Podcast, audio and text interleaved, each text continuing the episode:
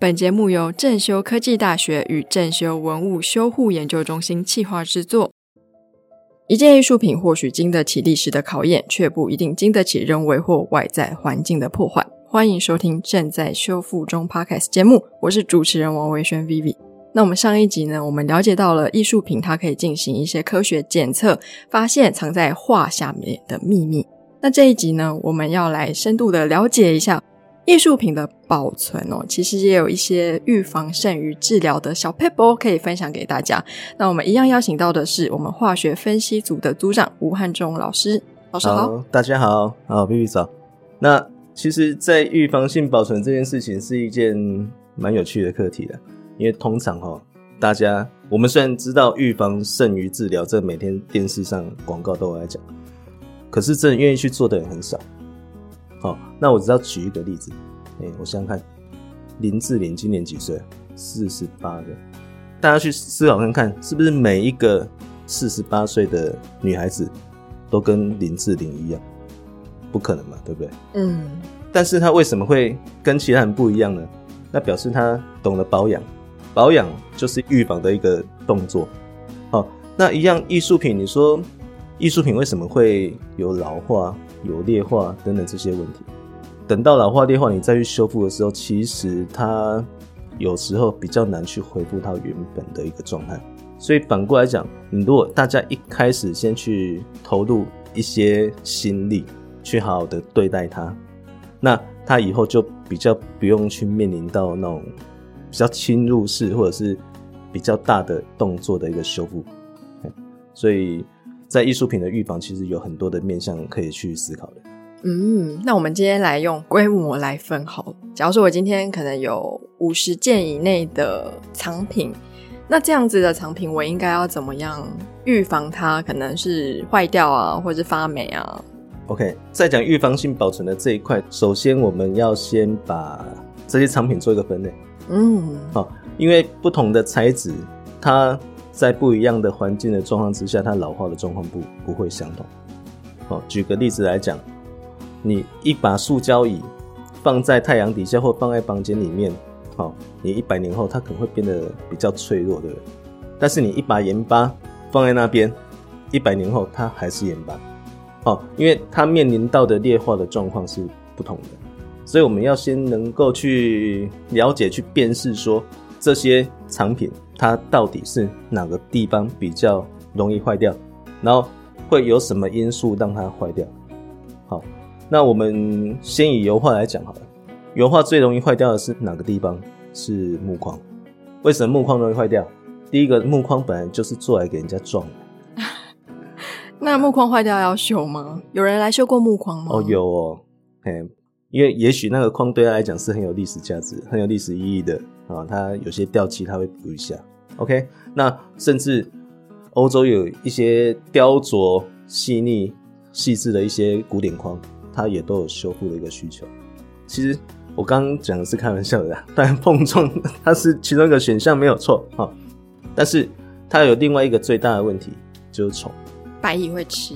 对。所以，其实像我们通常在讲预防性的保存之前，我们要去提到的就是说，到底有哪些因素会让艺术品、会让文物它产生裂化的状况？OK，我们最常见的，大家都知道，有很多专家学者教我们在保存这些艺术品的时候要控温控湿，控温多少，控湿多少，这个其实是各有各的看法啦。那最主要我们要预防的是什么？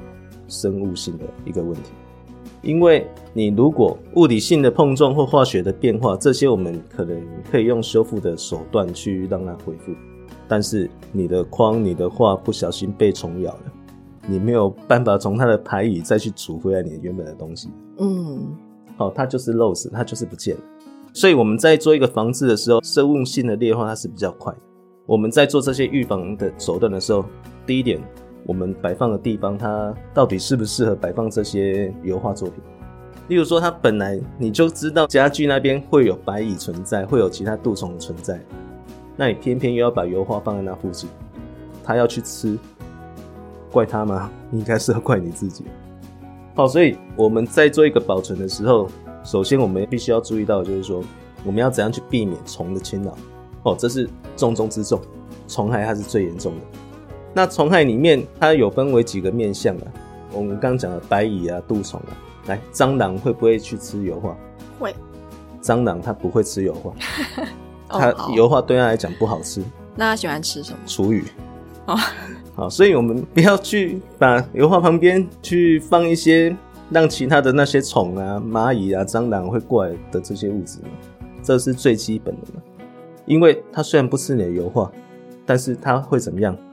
它会跑去上面排蚁啊。嗯，哦，排蚁大家知道是什么意思啊？就是大便嘛。哈、再者，来，我们常常看到有很多的画作，它就是放在一个没有人去的空间。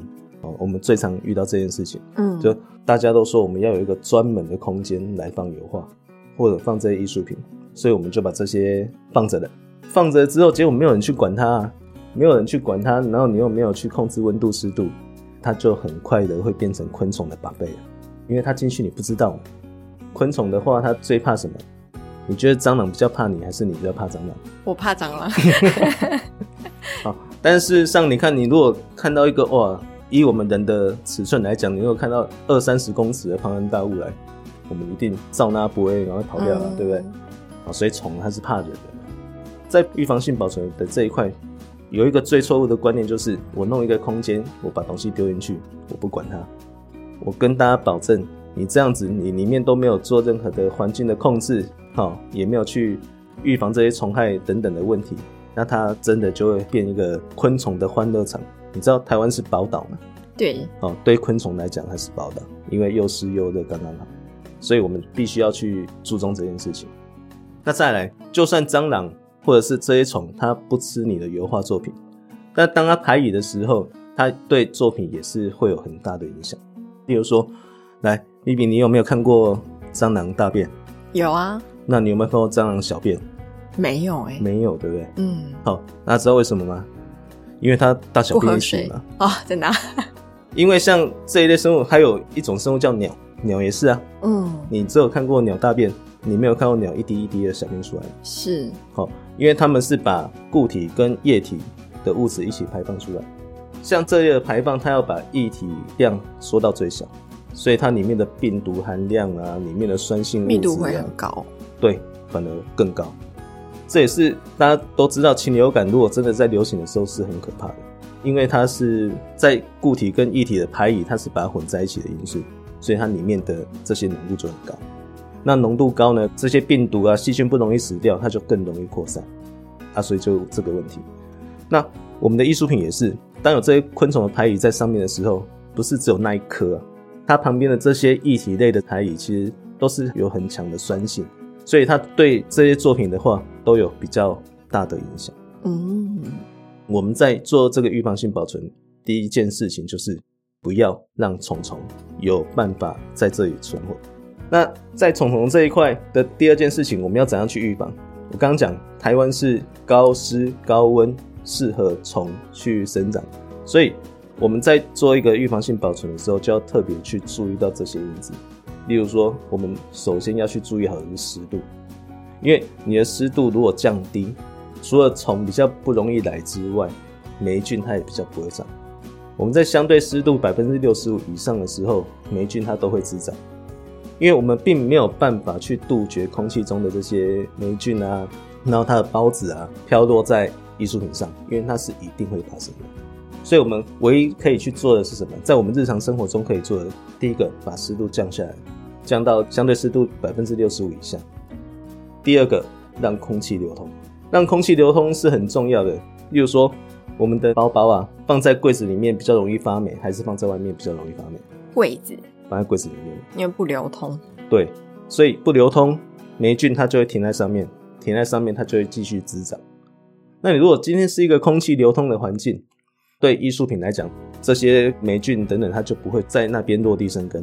所以在我们日常来讲，这些最基本的预防性的方式就是把这两个因子先控制好。至于温度的话，那就去考量。考量说，我们不一定是要把温度设定在某个温度以下，因为其实温度它不是一个特别重要的决定性的因素。我们反而要去思考的是说，在这个有控制环境的状态之下，我们温度可以控制类似二十二度到二十八度之间的，那都还好啦。那最主要是不要从这一间房子一拉出来的时候，温度差太多，对，温湿度差太多，它马上就像我们吃泡面一样，嗯，眼镜就吃了这些水汽了，就会有水汽。对，这个是最危险的，因为当我们艺术品油画从房间拿出来，然后结果有起雾的状况的时候，它吸的水容易发霉，对，它吸的很饱，而且这种剧烈的一个温湿度的变化，对它来讲，我们的油画是一种复合性的媒材。有框、有画布、有颜料、有内框，那这些的膨胀系数都不一样。在温度环境的一个改变之下，它膨胀系数差异太多，它就比较容易会有产生裂痕啊、皲裂、脆化或裂化。对，它比较有这些状况会出现。哦，好，所以在它的保存，反而是说让温度不要跟周遭的温度差异太显著，不要说一次拉到十度啊以上。那这样的保存其实就还 OK，然后也是花费成本比较低的方式。那刚刚听到比较多的是画作的预防，那像是那种陶瓷啊，或是雕塑类，我们在保存上有没有什么需要注意的地方？哦，对，这个就是要回归到我刚刚一开始所提到的，我们要先知道它的材质。那像材质的话，我如果说有机跟无机，我不知道大家会不会觉得太过学术？可以讲人话吗？好，讲一点人话好。有机呢，就是像木头啊，哦，或者是像油画的画布这种从生物演变过来的，我们就把它叫有机物。哦，好，然后像陶瓷的话呢，哦，或金属这一类，我们就叫无机物。那通常来讲，有机物它比较不稳定，因为它比较会受到虫害啊、生物性劣化这些问题。像陶瓷，我相信世界上没有什么昆虫可以咬得动它，所以它最怕什么？碰撞。大家说碰瓷，一碰就碎了，对不对？哦，所以它反而是什么？在台湾的话，台湾有个特性，就是地震，对，地震特别多，所以你在保存的时候，你就是要想办法让它不要掉下去，不要破碎。那有很多的方式，有些人是用像博物馆蜡等等去把那个粘在底座。如果是在典藏库的话，它最好是以前用锦盒去把它装起来。那现在呢？有些我们会用无酸的纸盒啊，然后去加一些缓冲材，哦，去保护它。最主要就是说，在任何的操作不要让它直接去有碰撞的动作，它是预防性的保存一个最重要的事情。要不然，其他像陶瓷，它是一种已经经过高温的工法所制造出来的东西，它通常在自然界里面不太容易再有其他的劣化因子让它产生，除非。偶尔我们会有碰到，比如说陶瓷里面它有一些盐类、一些物质，它是会被水溶解的。那会被水溶解，你如果是湿度比较高的时候，它就会被带出来，哦，被带出来在陶瓷的里面或表面。这个时候就像我们家的壁癌一样，哦，因为壁癌也是一样，我们墙壁有水，然后所以才会把那些东西溶掉带出来，带出来水跑掉之后，它结晶就会把孔隙撑开。嗯，那。陶瓷也是一样的道理，它要避免就是这个，它保存的湿度可以的话就低一点这样子。但是通常因为它都是高温烧结的，而且它的结构也算很紧密的，会发生这个状况都是很缓慢的，我们有生之年可能看不到。那像陶瓷，我在想，可能比较常见的是它上面上的釉可能会有一些剥落，或者是，诶，陶比较会，瓷就不会。因为瓷它已经被外面那一层已经包裹了，对，都玻璃化了。嗯，那陶的话呢，如果要去防止这件事情，其实万物都一样，它会剥落呢，一定是 something happen。嗯，这个发生的时候一定是什么？就是两个材质之间呢膨胀系数不太一样，然后膨胀系数不一样，在极端的温度的变化啊，或者是快速的温度的变化，让它膨胀收缩，膨胀收缩。才会产生松动，所以你如果是它保存在温度稳定的一个状况，它的问题就不会太大。嗯，温度其实还是共同需要注意的。对，就是温度它不用特定要在什么几度几度，而是说它的瞬时的变化不要太大，不能超过十度。十度是有点多了。那几度算是可以接受的范围？大概三度可以了，正负三度其实已经是一个很宽的认知。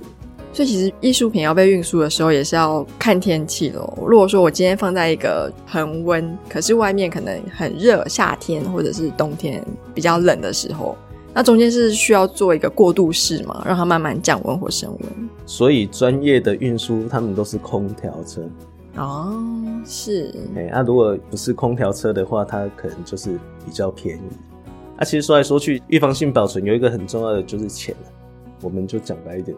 但是你要怎样把这些钱、这些成本花在刀口上，这个就是必须要去思考的。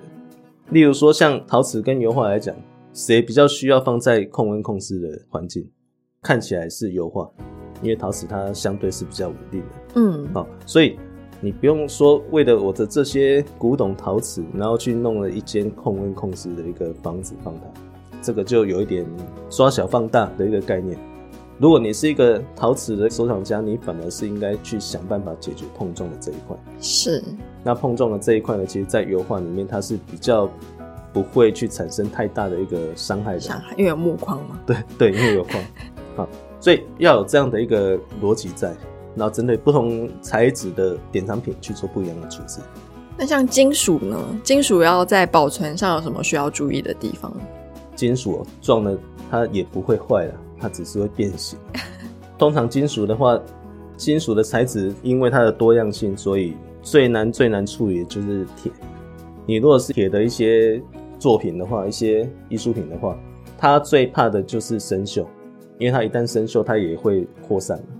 那我们在处理这一类的作品的时候呢，其实就是让它把两个重要的因素，一个叫做水，一个叫做空气隔绝。好，所以像金属的修复，它最后一个动作通常会在表面上个蜡或者是上个油去解决这一个事情。其他的部分，其实铜跟铁的处理方式也差不多，只是它的氧化的一个动作是比较缓慢的。如果是贵金属的话，大概只有银，因为银它会变黑，它变黑的最主要的来源就是像我们人身上都有一些硫啊，或者是一些温泉。你如果带银的饰品去泡温泉，那就恭喜哦，你会变黑银哈。在银饰品的话，也可以跟大家科普一下，现在的车子很多都有帮你做臭氧杀菌，嗯，然后甚至像我们去很多哺乳室啊或者什么哦，它都有这样一个做法。那臭氧呢，它也会让银容易变黑，所以我们去车子保养的时候或刚保养完，我们也不要带银饰品就上去，因为它比较容易变黑。最简单的就是去辨识不同材质，第一个你要先知道你的东西的材质是什么，然后去辨识不同材质它。容易受到怎样的劣化？因为劣化因子它 always 在，重点是看你要怎样去对待它，你要知道它的性质，才能去避开它可能会受到一些影响。嗯，所以说，如果是住在温泉区的这些藏家们，奉劝你还是找其他地方把你金属的算是藏品嘛，额外收藏，就是最好你的保护盒是气密的，保护盒要是气密的，或者你有一个 buffer 有一个缓冲啊，做一个类似吸收的动作。嗯，所以就这样子看来，是化学性的损伤比较容易预防喽，就是比起虫害，而且虫害它其实不可逆性好像更高。对，好像没有跟大家讲我是学化学的哈。以化学的观点来看，所有的艺术品啊、文物啊，它的劣化，其实在我们的眼光叫做趋于稳定。好，这什么意思呢？金属跟金属锈比起来，金属的锈比较稳定。所以其实我们都在做一些逆天的事情，好，在修复动作啊、保存维护啊这一块都有一点逆天。那既然是逆天，这表示什么意思呢？表示它总有一天会发生。我们只是用一些力量，然后去延缓这件事情发生。我还是觉得说，一个艺术品、一个文物，它都有它的年龄，就它总是有它的天命的，总是有不见的一天。那只是在这一段的话，我们要运用哪个方式去做？现在的话呢，有很多数位化的方式的兴起，我觉得未来数位艺术也是另外一个蛮有趣的事情，因为我们可能以后都看不到蒙娜丽莎的真迹，但是它的形象还是都会在，always 都会在。所以我们在这件事，你如果说以一个比较大的典藏单位来讲，这些东西的数位化，先把它还没劣化之前的一个状况先把它留起来，我觉得这在某个面向上面也是极其重要的事情。就一方面可以从文化保存的层面来探讨，另外一方面是万一你真的坏了，你还有一个佐证可以提供给修复师说，哎，它原来长这个样子。那最后可能要跟大家讲到的是一个劣化因子，就是光啊。光的话，其实我们一般比较少去注意到。那以前的话，我们在展览都很喜欢用那卤素灯嘛，嗯，哦，或者是我们日光灯嘛，是。像像 B B 可能就不要太去接触这些东西，因为它会让你变黑。好，因为像这类灯的话，它就是有紫外线。那有紫外线的话呢，它就对我刚刚讲的有机材质，哦这一类它的影响就比较大，比较容易让它裂化。是，哦，所以在光的这个面向，其实我们常去博物馆。会觉得说，为什么它灯不开亮一点？哦，或者是说，为什么我们去到各的博物馆或者是美术馆，大家都叫你不要开闪光灯？这些动作其实都是在减缓他们的老化跟劣化，因为我们现在所看得到的各个东西都是有颜色。嗯，有颜色呢，在化学性的一个特性是表示它有吸收能量。哦，因为光就是电磁波。OK，所以我们常讲褪色，褪色。当有东西被光照照到后面褪色的话，它会褪成黑色还是白色？白色。那为什么它最后会褪成白色？因为它会转换成不吸收能量的这个阶段。因为白色都是把光反射出去嘛。自然发生的化学反应是很有意思的。好，它会转换成说我不愿意再接受这个能量，我已经吃饱了，你要再喂我。在这个阶段的话，它就会停止。所以在光的话，我们就是要去减缓。比如说，它今天是反射蓝色好了，像这类物质，我们用蓝光去照它，那问题就不大，因为它不会吸收。类似像这样的概念，不过还好啊。近五年、十年来，这些卤素灯啊，或者是这些那种日光灯，都渐渐被淘汰成 LED。嗯，LED 它的好处就是说，它比较没有那些让有机物裂化的这些紫外线的存在。这个对艺术品的展览跟保存算是一个福音啊。是，所以 LED 灯的话，其实它对于艺术品的像褪色问题啊，它其实是不会影响到它的颜色。这样听起来还是会多多少少会，可是它的影响没有卤素灯这么严重，对，没有像紫外线的那个播撒范围没有那么强，然后也比较不会去让它产生比较多的褪色的状况。所以听到这边，我相信各位藏家们应该也是有增广见闻。首先呢，你要做艺术品保存的时候，你考虑到并不是数量，而是材质。那不同材质其实也是有适合它保存的一些条件。对，哎，那正修文物修护研究中心这边也有提供保存相关的服务吗？哦，有，我现在是满嗯。哦，有了，因为其实我们所提供的空间就是不能说是最高规格。而是说，我刚所提到的像预防性的保存的这些东西，有两个最重要的因子，一个叫做管理，一个叫做环境控制。那其实我们正修的艺术银行所提供的服务就是这样。第一个就是说，我们在环境里面有一个适当的控温的控湿的一个场域库房，去让大家可以摆放你的艺术品。那另外一个就是管理，管理的层面就是说，当你的艺术品出入库。或者是说你需要去其他地方展览的时候，我们都会去进行一个检视检查的动作。哦，那检视检查的动作不是为了你，啊，是为了厘清肇事责任。哦，因为我们的整个的流程的规划，其实在每一个断点，比如说运输的断点、展览的断点，啊，我们都会去检查、去检视说作品有没有发生状况。最终去面对到这件事情的一定是保险，嗯，那我们如果没有把这些东西去厘清的话，保险那边就很难处理。而且呢，其实这个对厂家也是一种保障了，起码你一个人没有办法去看管那么多东西，或者是当你去参与一个展览的时候，进进出出你很难去注意到那么多的细节，因为我们也有跟修复师配合，有我们自己的同仁，在整个历程里面，我们又是也很熟悉这些作品的人。所以它哪边有出状况，我们都有流程记录，然后从这些相关的记录，就可以很快的、很清楚的去了解说，如果万一真的有朝一日它发生了，比如说裂化的状况，那它是在哪个阶段发生？我们就是帮你保证这件事情，而且我们就可以修复时可以做一些相关的处理。那如果说我们今天厂家想要委托把东西存放在我们的艺术银行，那所以说，他入库前会先做一个健康检查咯。我们才可以去界定说我入库的时候艺术品是什么样的状态，还是说这算是额外委托？入库前我们会做全面性的拍照检视，嗯但是没有到健康检查，啊，嘿是因为那个成本就比较高一点。好，但是有需求的话，我们就可以做了。那我们做这件事情是因为要跟客户去确认进来的时候他的状况是什么样，这也是我们所留存的第一笔资料。这一笔资料呢，我们是希望你以这样的状态进来，那未来如果他要拿回去的时候，他也是以这样的状况拿回去。目前为止啊，我们放的最久的客户也待十年左右，整体的状况来讲，我们都有把握到，状况都还 OK。好，今天非常感谢我们吴老师跟我们分享。假如说我今天藏品自己在家，我有哪些地方可以注意？那如果说我家里真的放不下，我也没有这些心力去顾这么多的藏品，那也是可以委托正修文物修护研究中心这边会有艺术银行，也有提供仓储、保管跟没错，检测的服务。对，好，我们谢谢吴老师。好，感谢您的收听。如果你也喜欢正在修复中节目，欢迎您订阅并给五颗星好评。我们下次见喽，拜拜。嗯，拜拜。